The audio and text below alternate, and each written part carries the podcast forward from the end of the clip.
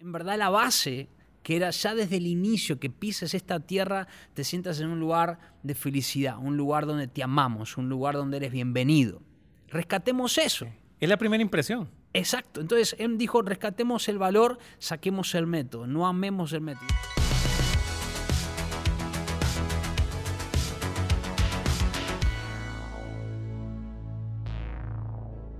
Bienvenidos a un episodio más del podcast de Download. Yo soy William Aplícano. Este es un espacio en el cual queremos proveer ideas prácticas, una dosis de ideas prácticas para aquellos líderes creativos que este tiempo demanda. Como ustedes saben, download es una descarga, una información, una serie de actualizaciones que necesitamos y por eso estamos invitando a una serie de personajes, de amigos, en el cual vamos a conversar acerca de las informaciones, acerca de las herramientas y los desafíos y cómo enfrentar todo lo que este tiempo demanda en, eh, por ejemplo, hoy 2020 que nos encontramos. Pero me encuentro hoy con un invitado súper especial y es Javier Yunes, es un amigo personal, pero también es un gran líder, corazón de pastor, pero también un hombre que está utilizando la inteligencia en diferentes niveles, digital, en la parte práctica, en la parte tecnológica, en la parte de desarrollo de personal. Yo le quiero decir algo, hoy vamos a, sacar notas, vamos a escuchar, vamos a ser inspirados, desafiados, porque nuestro, hoy, hoy nuestro desafío, hoy vamos a ser retados a crecer y a expandirnos. Javier, ¿cómo te encuentras? Súper bien, gracias William. Me siento súper honrado, feliz de poder estar acá en Download y bueno, para aprender. Siempre digo que estamos juntos para aprender. Gracias por, por acompañarnos en el día de hoy. Y una pregunta eh, que, que, me gustaría arrancar eh, en, este, en este espacio es, ¿qué te ha enseñado esta crisis, esta pandemia? Uf, un montón. Eh, una de las cosas que creo que más he valorado, no es que antes no la valoraba, pero he valorado más, es el tiempo con la familia. Creo que a muchos nos ha tocado el pasar, distinguir los momentos y, y, antes como que uno lo ponía en la agenda, ciertos sucesos familiares, ciertas escenas, eventos, pero Creo yo que en este tiempo he sido desafiado a, mucho más tiempo con mis hijos, mucho más tiempo con mi esposa. Eh, y esto de estar encerrados todos juntos, hacemos todo juntos, tipo tribu, eh, ha sido desafiante para mí. Eh, soy una persona que me gusta tener mis espacios digamos, de, creatividad, espacios a solas, de, escuchar, de, leer, de, escribir, de crear. Y a veces, eh, papi, quiero la leche, papi, quiero esto, papi, me pegó, papi, me pegó Agustino, o mamá necesita algo. Y hay uno... Y a veces la creatividad se te está yendo, espera que escribo esto último. y bueno, a veces eh, ha sido, pero ha sido algo muy lindo, porque por el otro lado eh, hemos, tiempo, hemos tenido tiempo de calidad con nuestros hijos. Hemos aprendido eh, a escuchar a nuestros hijos, a hablar. no ya como los niños que eran antes, a tener conversaciones más como de adultos. ¿no? Yo tengo dos hijos, Agustín de 6, Gael de 4, y ya no son los niños que solamente papá le pateaba la pelota y él iba y la buscaba. No, ahora papi no quiero jugar al fútbol, quiero leer un libro. Ok. O sea, ya, hay conversaciones que tienen que ver más con, lo que quiero hacer, ¿no? Y creo que es uno de los puntos que más destaco de esta, de esta crisis, de esta pandemia que nos ha puesto todos en casa. El hecho de poder enfrentar la crisis. Y a veces la crisis viene a ser un, algo que nos despierta o algo que nos saca de la comodidad. Y realmente eh, de las conversaciones, y yo sé que vas a hablar un poco acerca de ello también, pero también he visto que Dios te ha abierto puertas en, diferentes maneras en cuanto a los sueños, en cuanto a tus planes. Y esta pandemia, o sea, vamos a hacer, una, vamos a hacer un paréntesis aquí, porque vi que tú iniciaste el proyecto de Iglesia Live durante esta pandemia. Uh, y, entonces, ¿tuviste que 100 líderes o, o, o cuántas personas tuviste? más de 100 conversaciones con líderes influyentes durante la pandemia, durante esta crisis, mientras muchos estábamos, ah, vamos a, tener un tiempo de donde no podemos salir. Tú pudiste ver y reajustar e iniciar y, realmente llevar a cargo algo que vamos a hablar eh, eh, un poquito más adelante, que nos hables un poco del proyecto de cómo esto va a beneficiar a las, a las iglesias. Yo tengo la, la bendición de estarte apoyando con eso eh, y de igual manera ver el proceso y creo que es algo impresionante. pero a ver, cuéntanos qué tienes en tu corazón el día de hoy. Lo que nos traes y, lo que me preguntas es, toca mi corazón profundamente porque en fines del año pasado, diciembre, Dios, eh, yo estaba en un tiempo de búsqueda diciendo, Dios, ¿qué crees conmigo? ¿Qué crees que haga? Acá estoy, me sentía como Samuel eh, diciendo, mi tiempo llegó, pero quiero saber qué realmente, qué realmente. Hay una, hay una generación, y tal vez te sientas identificado con esto, yo sé que tú, Williams, eres uno, que hemos sido forjados a hacer de todo y a aprender de todo. Eh, en diferentes circunstancias hemos puesto a, hay que hacer esto, hacemos. Hay que aprender esto, aprendemos. Y, y, hemos sido personas que tal vez por la influencia de nuestros padres, de nuestros abuelos, nos han abierto espacios eh, diferentes y la vida nos trajo diferentes desafíos que ha ampliado nuestra capacidad de accionar eh, bajo miedo, bajo incertidumbre, bajo momentos difíciles tuvimos que tomar decisiones y eso ha producido algo en nuestro carácter, algo en nuestra forma de ser, nuestra forma de pensar. Y, y, creo yo que el año pasado estaba en esos momentos, ¿no? De crisis con Dios. Dios quiero que me digas tal cual, ¿qué crees que haga? Y en diciembre me da una imagen como un punto con dos círculos, como si fuese un planeta con dos órbitas, y esas dos órbitas, una era más pequeña, una era más grande, que eran líneas, pero que al fin y al cabo eran puntos, que eran muchos puntos y terminaba visualizándose una línea. Eh, y yo le decía, Dios, gracias, gracias porque eres muy creativo, pero no entiendo qué es este punto, estas dos líneas. Los dibujos se ven muy lindos, pero no lo entiendo. Es más, lo dibujé, tengo una imagen de la foto que le saqué al papel. Y, fue un momento muy especial. Dios en, ese, en esa noche me quebranta. Eh, no fue en una conferencia, no fue en la iglesia, no fue ni siquiera en mi casa. Estaba haciendo una, un trabajo de producción en Seattle y, y estaba en una oficina trabajando en una edición y empiezo a escuchar eh, como que Dios me quería hablar. Y, ese fue un encuentro que Dios me dijo, Javier, ¿cuál es tu causa que me quieres traer a mí? ¿Cuál es tu causa? Y es como que sentía como que llegabas al, escritorio de Dios y, Dios te dice, ponme el papel acá de lo que necesitas hmm. o de lo que quieres. Y claro, ahí es como que uno se queda tal vez sin palabras. O sea, ¿qué le pedirías a Dios si Él te dice, pasa, pasa, quiero hablar contigo, ¿qué necesitas? Entendiendo que es la persona claro. que creó el universo. Claro. Que me conoce a mí, que conoce la historia de lo que fue antes de mí, después de mí, conoce todo. Sí.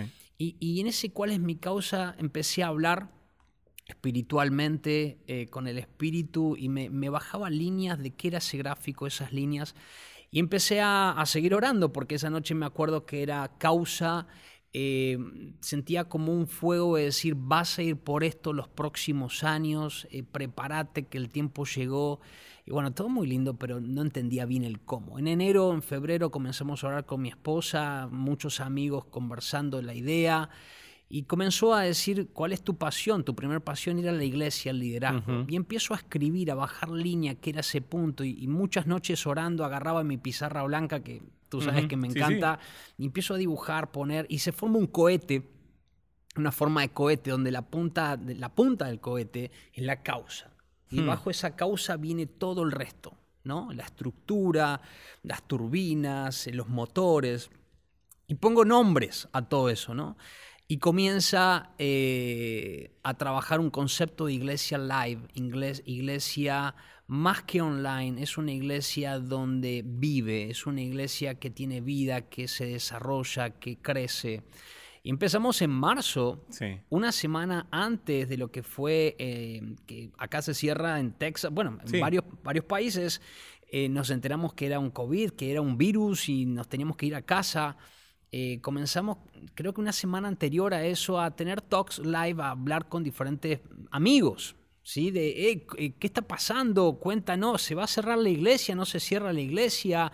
¿El templo? ¿Qué, qué va a pasar con todo eso? Y empecé a hablar con pastores preguntándoles, eh, ¿por qué no vimos esto? Fue una de las preguntas que tenía cinco pastores. Recuerdo esa, esa charla no sé si tú, tú la viste, pero eran cinco pastores y yo les pregunto, si mucho hemos hablado de ser entendido en los tiempos, ¿no hemos visto esto antes? ¿Dónde estaba la iglesia en decir, qué pasa si viene un virus letal? Claro. Y que va a matar a todos nuestros abuelitos. Que no es nada nuevo, o sea, esto no es nada, nuevo. Ha pasado. Sí, sí, nos, sí. Nos, ha tocado por primera vez a nosotros vivir algo así. en la historia sabemos qué ha pasado, pero la iglesia de repente nos preguntamos, ¿tenemos que cerrar? ¿Cómo hay que cerrar? ¿Y qué hacemos con el templo? ¿Y qué, qué, hacemos? O sea, muchas preguntas que eran básicas que nos, nos confrontaron la realidad. Eh, William, empezamos todo un proceso de escuchar a los pastores, de escuchar a líderes, de sentarnos a escribir frases, a preguntar cuál es la problemática, qué es lo que te preocupa, qué es lo que visionás, qué es lo que pensás, qué es lo que Dios está reformulando en la iglesia, qué es lo que le está pasando en la mente al pastor hoy que tiene que hablarle frente a la cámara y decir, hermanos, y no los tiene ahí. Sí.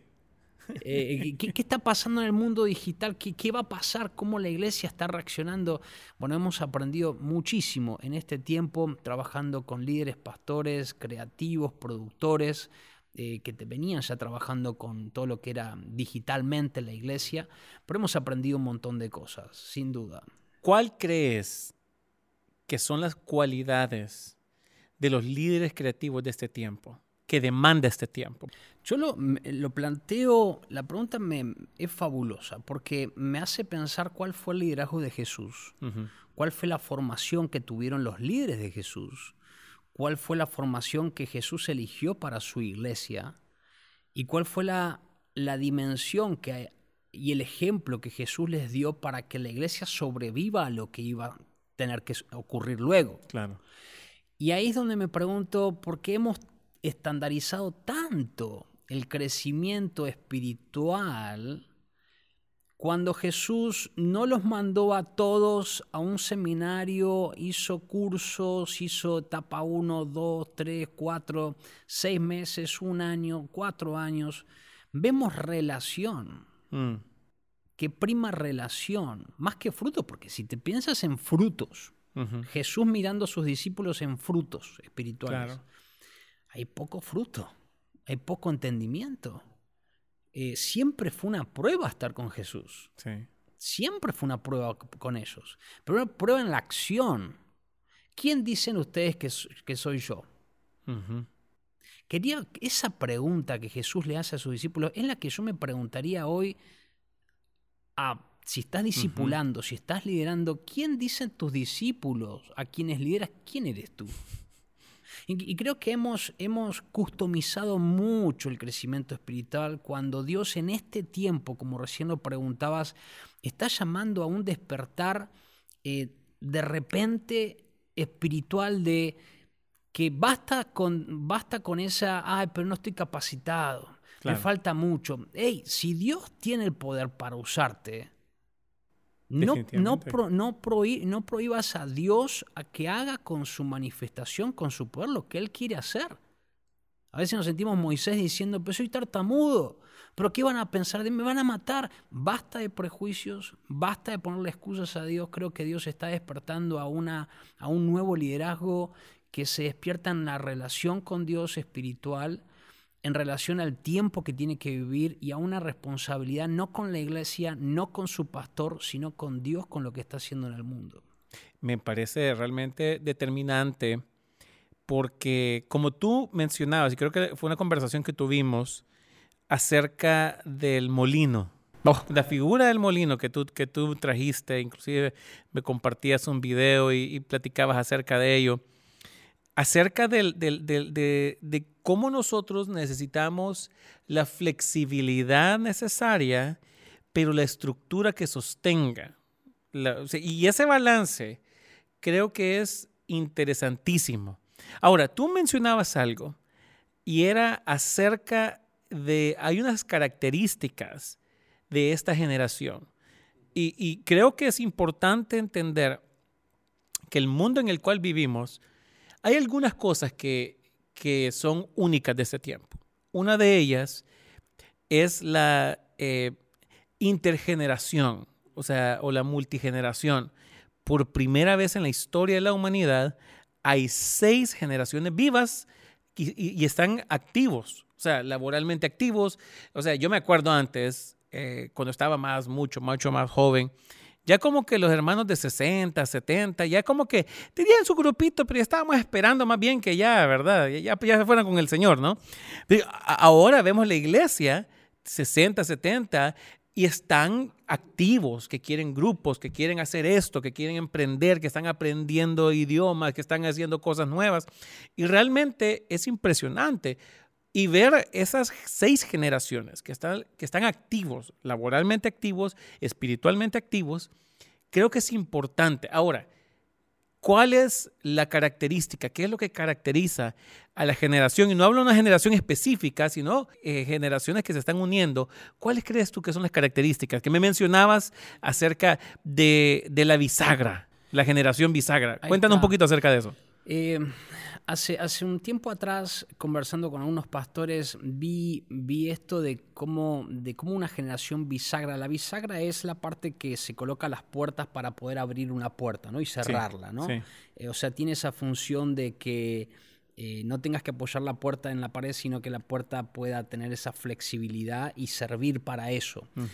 La generación bisagra nace en los 25 años a 45 años. No es que si estás en 24 no entras o 46 no entras. Quiero contarte la, filosofía de la, de, la, de la generación bisagra. Es una generación que tiene la responsabilidad hoy de poder estar decodificando dos esferas. Una es la investidura sacerdotal de la iglesia del pastor.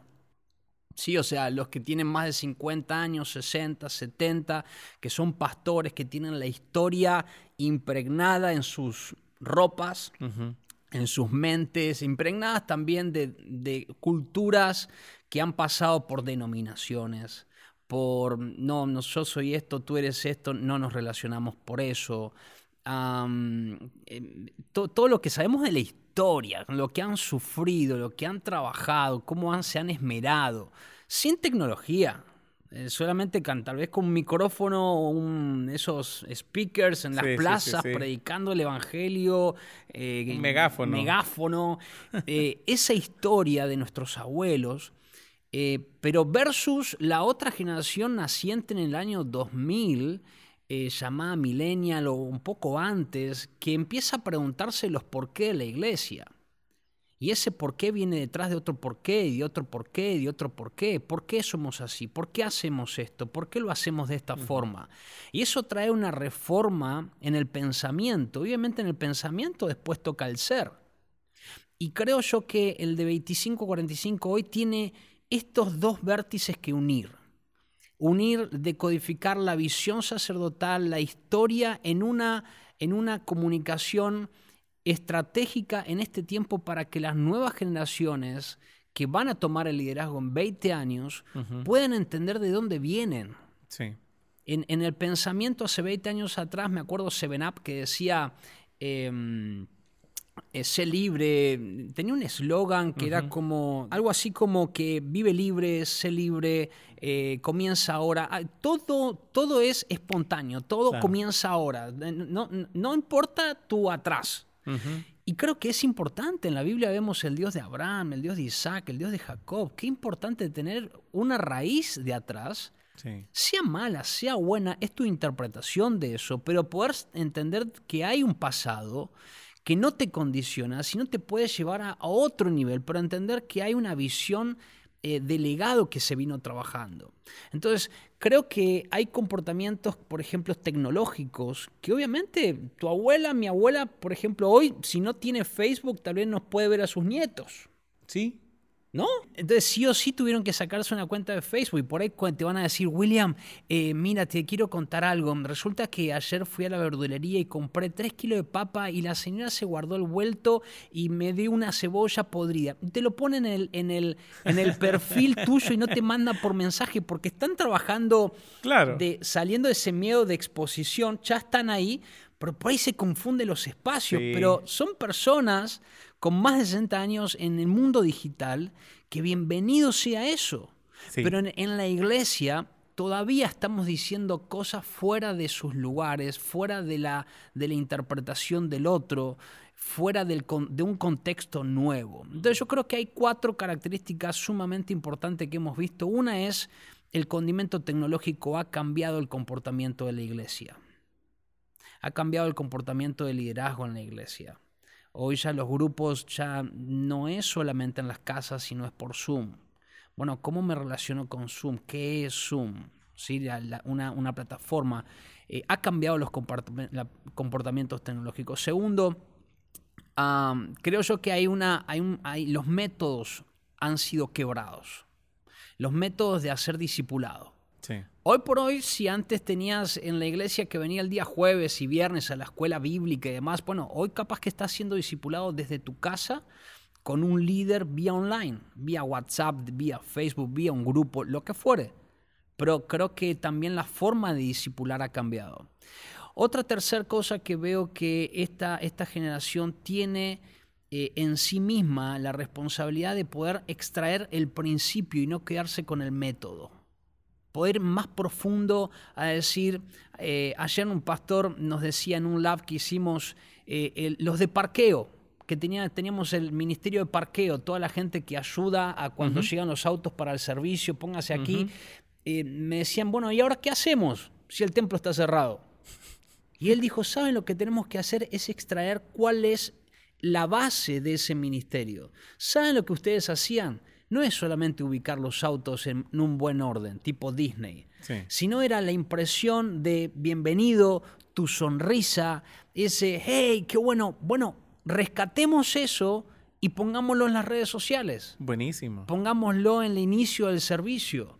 Eso es lo que ustedes, era la base. Si tú llegabas a la iglesia y venía una persona eh, con, su auto y tú tenías que eh, poner el auto donde esta persona te decía con mala cara y fea actitud, en verdad la base, que era ya desde el inicio que pises esta tierra, te sientas en un lugar de felicidad, un lugar donde te amamos, un lugar donde eres bienvenido.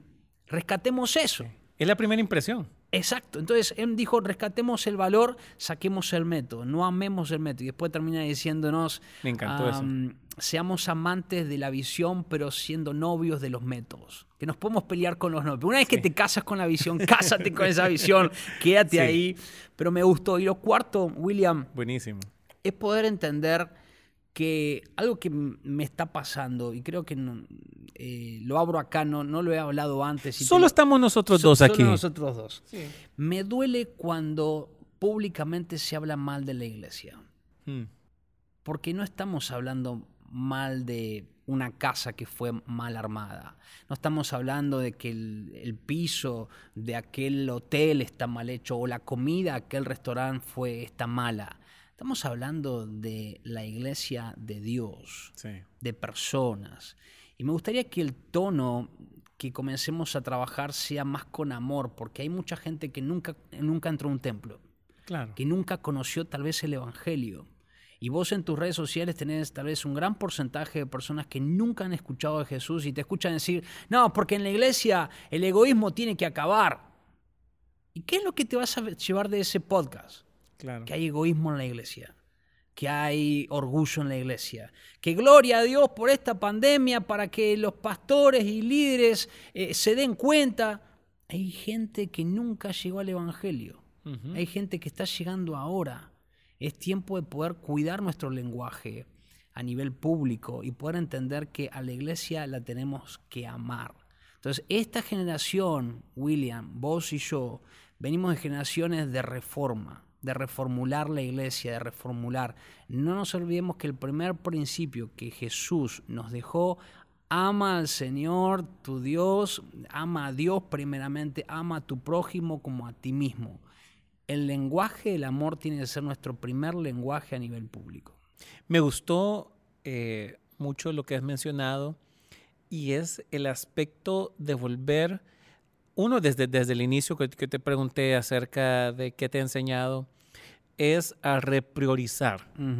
Creo que si pudiéramos eh, hacer un resumen de todo lo que has traído, es repriorizar. Y yo creo que también a nivel personal, porque estamos, estamos hablando de cuál es la nueva, y, hemos compartido en diferentes eh, eh, foros y clases y webinars, y, muchas veces eh, la gente está pendiente de cómo poner la cámara, qué iluminación y el sonido y la parte técnica. Cosa que es importante, cosa que es buena, no estoy, no estoy minimizando eso y la parte creativa. Inclusive mucha gente, cuando hemos hablado del podcast y, hablamos de liderazgo creativo, ah, ok, pero entonces es el editor, es el productor y sí, los dos somos productores, eh, trabajamos en, audiovisuales y todo lo demás, pero, y, que es importante, pero, pero, pero me gusta que, que tú nos has sacado de eso únicamente de, ver el método, de ver eh, la producción como tal y ver una parte más humana del cambio. Total. Una parte más humana de la relación, más allá que la producción es la relación, más allá que el método. Me gustó eso que tú mencionabas, de, casarnos con la visión y, y, bueno, y ahí... Ser novios. Ser novios de los métodos. Me, encantó y creo que hoy en día lo vemos eso. Ya. Hoy en día lo vemos eso.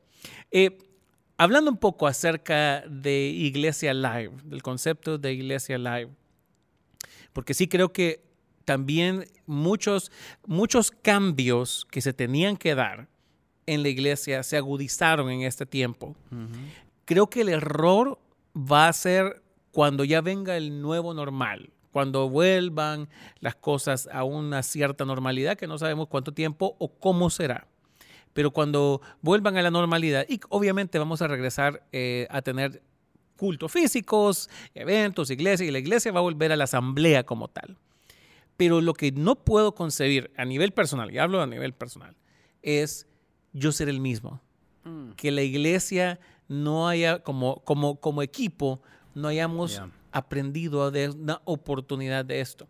Creo que la iglesia live eh, da eh, es, un, es un referente para poder ver ese proceso. Y creo que uno de los aspectos que es importante y tan determinante la iglesia live y en el concepto que tú lo has traído, es el hecho de cómo a nivel operacional, cómo salir del estancamiento, hmm.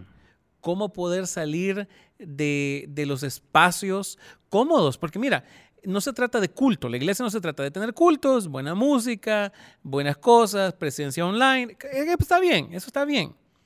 La pregunta es, ¿tendremos el desafío de no quedarnos estancados en nuestra misión? De no quedarnos estancados en nuestro propósito, de no quedarnos estancados en un lugar de comodidad, tengamos 50 o 10 mil, sino realmente, y creo que un poco de lo que, de lo que, de lo que, de lo que tú estás presentando con Iglesia Live viene a ser un proceso. Me encanta eh, porque yo he visto ese blackboard, yo he visto ese pizarrón y a mí me inspira, te soy bien honesto. Me desafía, me reta, me deja pensando eh, acerca de todos esos desafíos. Cuéntanos un poquito de Iglesia Live y cómo yo sé que hay muchos líderes que están en este momento escuchándonos o viéndonos por las plataformas digitales y quisieran saber acerca de Iglesia Live? William, lo primero que digo cuando me hacen esa pregunta es, eh, Iglesia Live es un nombre, así como una filosofía que tiene cualquier brand.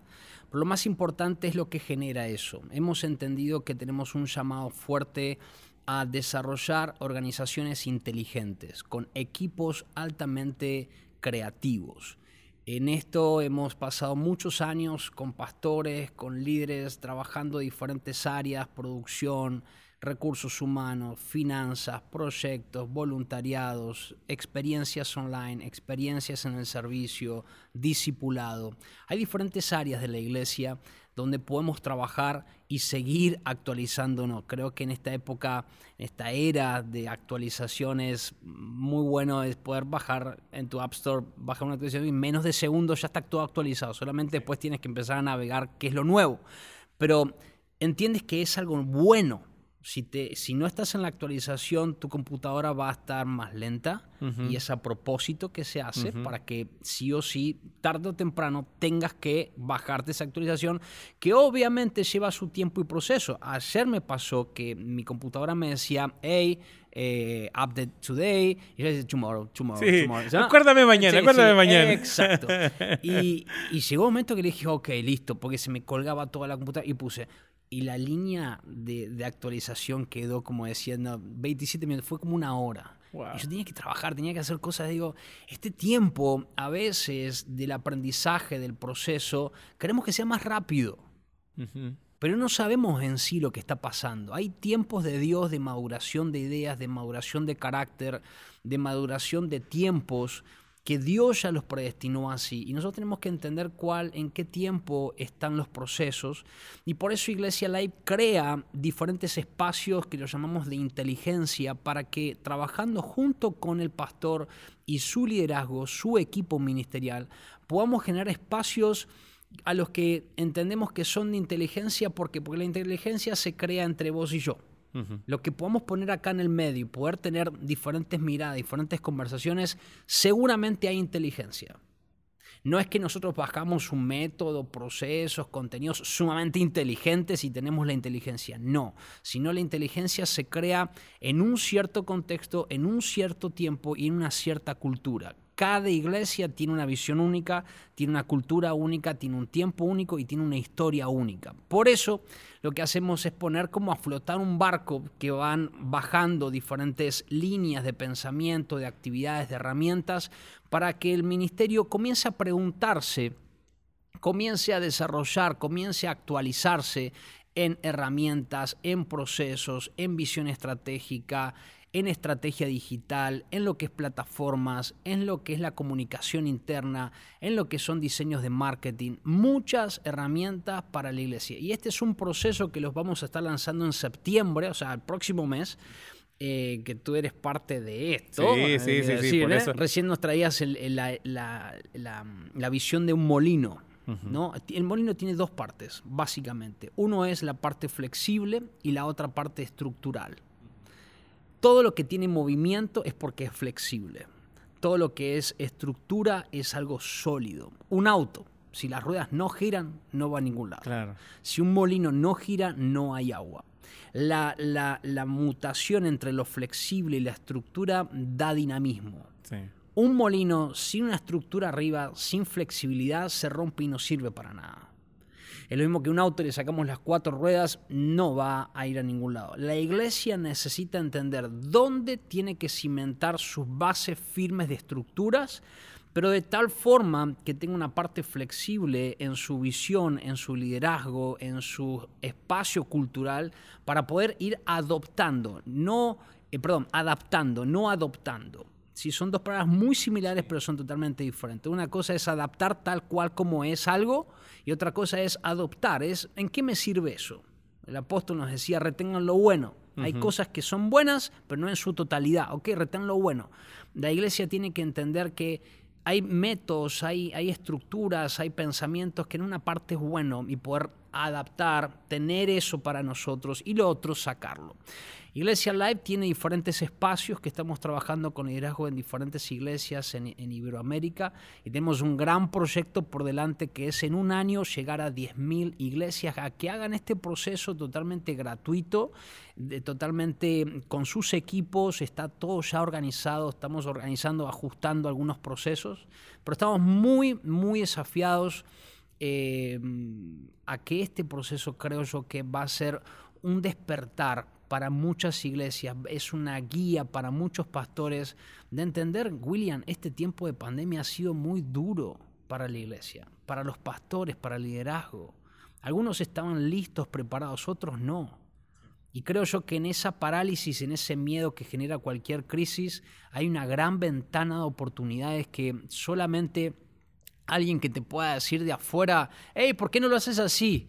Y capaz que alguien de adentro te estaba diciendo, eh, ¿por qué no haces? Y nunca lo has escuchado. Bueno, viene alguien de afuera y te dice, píntalo de verde, que va a estar mejor. Y tú vas y lo pintas de verde. ¡Wow! Sí, mira. Y tu esposa te dice, amorcito, te lo dije anoche, te lo dije ayer. Te lo vengo diciendo y, viene aquel y, y, ¡pum! Y es fantástico. Bueno, gloria a Dios por quien lo diga, quien lo ponga. El tema está que se logre, que se alcance. Claro.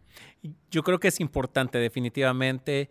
De igual manera, ¿dónde la gente puede saber más de Iglesia Live? Tú hablaste del desafío de 10.000 iglesias que puedan tener este proceso. Es impresionante, yo lo he visto desde, desde su inicio. Me encanta, creo que es necesario, es crucial, es gratuito. Lo que tú estabas mencionando es eh, realmente eh, eh, Dios ha depositado algo poderoso en tus manos. ¿Dónde la gente puede registrarse? ¿Dónde la gente puede saber más de, de Iglesia Live? Hoy por hoy tenemos en nuestra plataforma Iglesia Live, live como si estaría en vivo, live.org. Ahí está toda la plataforma nuestra y si le pones barra ILMAX, I-L-M-A-X, va a tener el programa de ILMAX disponible para ya solicitarlo. En septiembre vamos a hacer un lanzamiento oficial por diferentes medios para llegar a todas estas iglesias. Creemos que una iglesia con que le hable a otras 10 iglesias, un pastor que le hable a otros 10 pastores, hey, mira, estoy en este proceso, dura 13 sesiones, lo puedes hacer en dos meses, tres meses, lo puedes hacer va a revolucionar tu mente, va a revolucionar tu equipo. Ponlo, vamos a llegar tranquilamente a 10.000 iglesias. Algo que a mí me gusta de, de este concepto y es el énfasis, porque hoy todo el mundo vive apresurado por contenido contenido, contenido, contenido. Eh, no importa qué estén diciendo, si es un meme, si está mal escrito, Tú tiras nada más fotos. Postea. crea ruido. En realidad se vuelve ruido. Eh, yo he hablado con personas que yo cierro Facebook. O sea, para mí eh, ver tantas cosas y tanto que viene de todos lados, eso crea un ruido. Me gusta que el énfasis que, que tú estás dando con Iglesias Live no es tanto contenido como contexto. Tal cual. Y creo que eso es importante porque eh, cuando hablamos de contenido como tal, decir, bueno, ¿cuál es la iglesia más exitosa en este tiempo? Ah, fulano de tal, el apóstol tal, el, profeta, que el pastor esto, o la denominación tal. Ok, entonces veamos eh, que nos manden un PDF, que nos manden un, set de, de, la fórmula que ellos están utilizando en el contexto de ellos, en la manera en que lo están haciendo. Y entonces yo lo recibo y lo quiero implementar y pierdo de vista cuál es mi misión. Total. Y, y, y entonces muchas vivimos, y esto va a lo creativo también, vivimos también en la tentación del template. Todo es template hoy. Porque vivimos tan rápido que, no hay tanta inteligencia. Es más fácil bajar un template, comprarlo ahí o piratearlo en algunos casos. Lo bajamos, le ponemos unas letras y con eso salimos. Listo. Y entonces cumple una función, pero no habla de autenticidad. Y está bien ponerlo eh, en redes sociales, alguna meme, alguna, eh, eh, ¿verdad? Algún video rápido, lo que sea. Pero en cuanto a la operación, en cuanto a la misión y la visión de, nuestra iglesia, de nuestro, inclusive si, si hay gente que está viendo que son empresarios, emprendedores, creo que ese aspecto de autenticidad es valioso y, y, de, y de fortalecer el contexto de donde tú te encuentras, de lo que estás haciendo, de lo que Dios ha depositado en ti, de lo que Él te ha llamado a hacer, y luego el contenido, el contexto, el primero y después el contenido. Me encanta, me encanta. Yo ahí, ahí em, hemos, hemos surfeado esto, William, juntos con otros creativos, decir, ¿cómo podemos pasar de ser productores de contenido a productores de contexto? E, es algo sumamente eh, visualmente eh, inteligente pensar en una iglesia que tiene una plataforma donde entra toda la iglesia. Donde no hay una plataforma donde solamente están los músicos y el pastor y los demás están con sillas por todos lados o parados. Eh, hay una sola plataforma, hay un solo piso, no hay dos pisos. Cuando entendemos eso es porque hay una relación, una interacción que es lo que estamos buscando. Hay iglesias que todavía siguen usando las redes sociales a nivel informativo, como si fuese un periódico. Claro. Mira, te informamos esto, mira, te informamos esto, mira, te informamos esto. Qué lindo es poder generar un contexto donde las personas se sientan con ganas de escribir. Una de las preguntas que yo le hago a sus pastores es, hay un post que no falla, que está casi en todas las redes sociales de las iglesias en el universo. ¿Que ¿Cuál es? Querido, queremos invitarte al servicio el domingo a tal hora, el sábado a tal hora. eh, te esperamos, este es nuestro servicio. Ven, conéctate, conéctate, conéctate.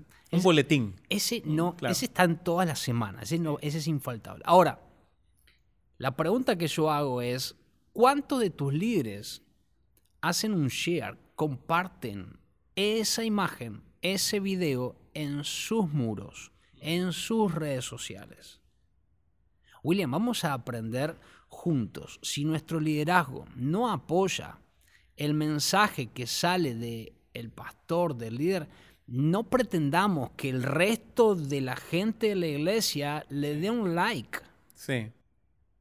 Porque el equipo somos uno, todos trabajando, todos comunicando, todos diciendo. Y es importante que cuando haya un post, dale like, metele un comentario, compartíselo a otro, invita a alguien, eh, activar, activar una comunidad activa. Y eso es hacer un contexto. Más que contenido. Si vas por el mundo de producción de contenido, vas a tener dos grandes cosas: costos, mucho costo Sí. de tiempo y plata.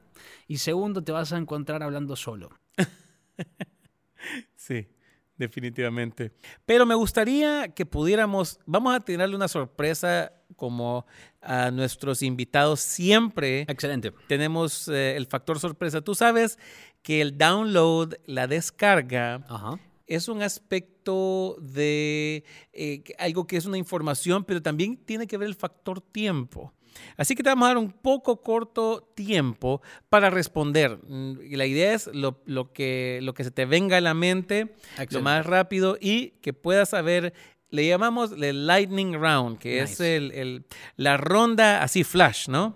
Vamos. A ver, talento secreto, Cocinar. cocinar barbecue. Barbecue. Me encanta. O sea, dentro de la cocina, barbecue. porque te he visto, yo sé que cocinas otras cosas, Sí, sí, sí. pero, Pero la, pero par- la parrilla, el barbecue. la parrilla, es ahí es donde, carbón. Sí. ahí es donde se desarrolla. Yes, ok, sir. ¿cuál ha sido el trabajo más extraño que has tenido? Repartidor de diarios, mi primer trabajo. Repartidor de diarios. Me tiraban los bultos de diarios yo tenía que repartir en la puerta de la estación del tren. Ok. Eh, ¿Qué te hace reír siempre? La risa de mis hijos. Si no fueses lo que eres hoy, ¿qué estarías haciendo? Hmm. Ah. Jugador de fútbol. Jugador de fútbol. Sí. Definitivamente. Yo creo que hubo una parte en mi vida que no sé qué pasó, que agarré para otro lado. Eh, yo siempre cuando veo los partidos de fútbol digo, yo hubiese metido el gol. Pasásela al otro, jugar. Yo, yo tenía que haber sido jugador de Yo tuve que haber sido jugador de fútbol, pero me... me ¿En se serio? me- sí, no, no, no, son bromas. No, para nada que ver. no, no, no. Siempre digo como que yo era bueno para jugar, pero me lesioné la rodilla. No, no, para nada, para nada. A ver, placer culposo. ¿Placer culposo?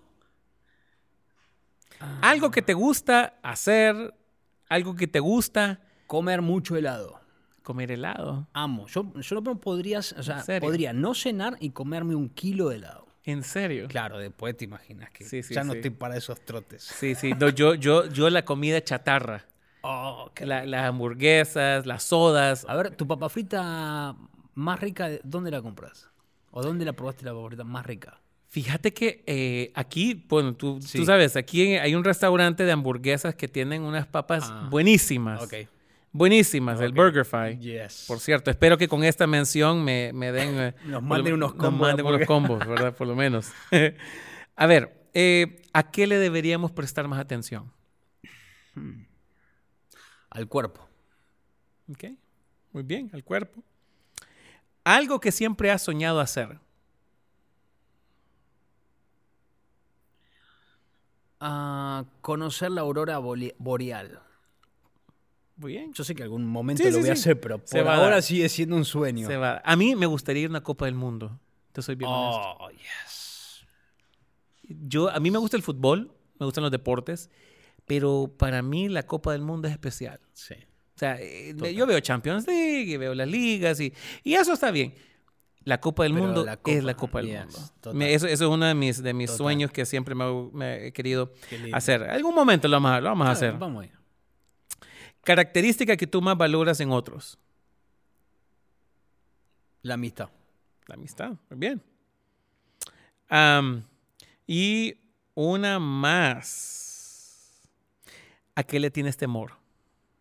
Es algo medio tonto lo que voy a decir, pero es real. Es real. Eh, le tengo temor a no poder vencer el temor. Tengo tatuado acá en mi brazo Isaías 41:10, no temas porque yo estoy contigo, yo soy tu Dios, yo te esfuerzo, yo soy el que te sostiene, Isaías 41:10, y es mi versículo desde los 6 años, 7 años. es- Wow. Y a veces digo, Dios, ¿por qué me diste ese versículo a mí?